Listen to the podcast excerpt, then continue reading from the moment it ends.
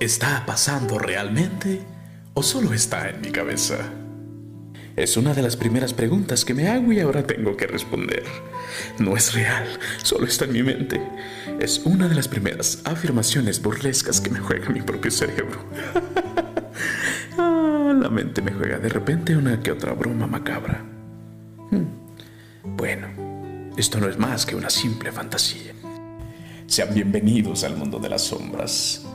Ah, en esta parte no me propongo perder el tiempo, o al menos no gran cantidad, de en defensa de un sistema de creencias. Simplemente quiero hablar del origen de algunas palabras y de algunas cosas y lo que implica la realidad cuando se utiliza en cualquier discusión. Realidad y fantasía. La realidad viene de la palabra indoeuropea, de la cual derivan entre ellas regla, reino, regio, real, regular.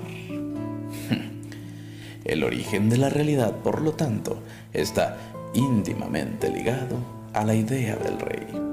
Aquellas personas que no están familiarizadas con la historia tendrán que recordar y hacer memoria acerca de cómo surge el faraón, el rey, el Estado y todos los encargados responsables de establecer los límites de los recintos sagrados para posteriormente establecer la orientación de la ciudad y el Estado.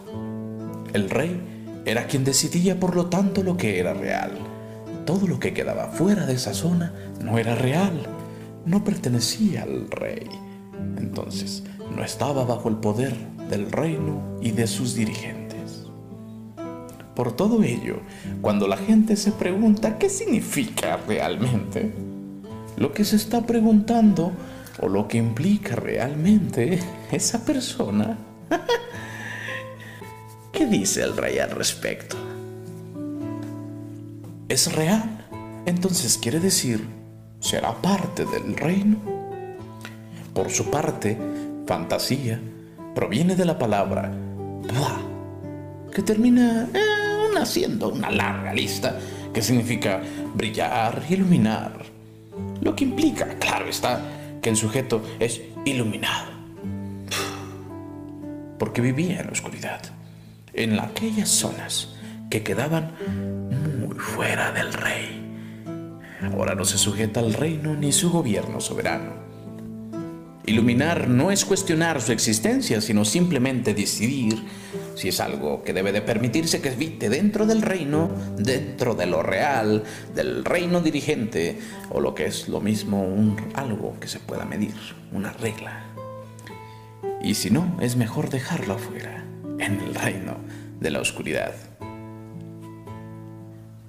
De allí la cuestión de la realidad, o bien lo que no es real sea simple y meramente política. La idea de la realidad es tan parte de la ley como la idea de la locura. También es el concepto un poco científico. Realidad, fantasía y locura quedan determinadas por el rey de la monarquía, por el Estado en sociedades fascistas, comunistas o pertenecientes a cualquier otro tipo de totalitarismo. Mm, entonces, por consenso general y por todas las opiniones que tiene el reino, el gobierno y el vecindario establecen parámetros para la realidad. El Estado real.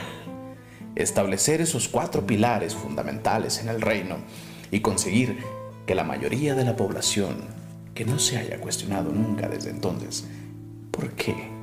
¿Por qué decimos esto es real? ¿Y por qué decimos aquello no lo es?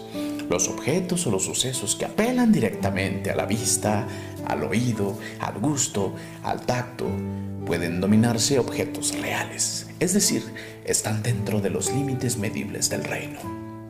Sin embargo, no basta con el testimonio de una sola persona sobre tal o cual suceso. Hmm. A menos que esa persona sea el rey. Lo que no necesita es un consenso general es el dirigente y el legislador.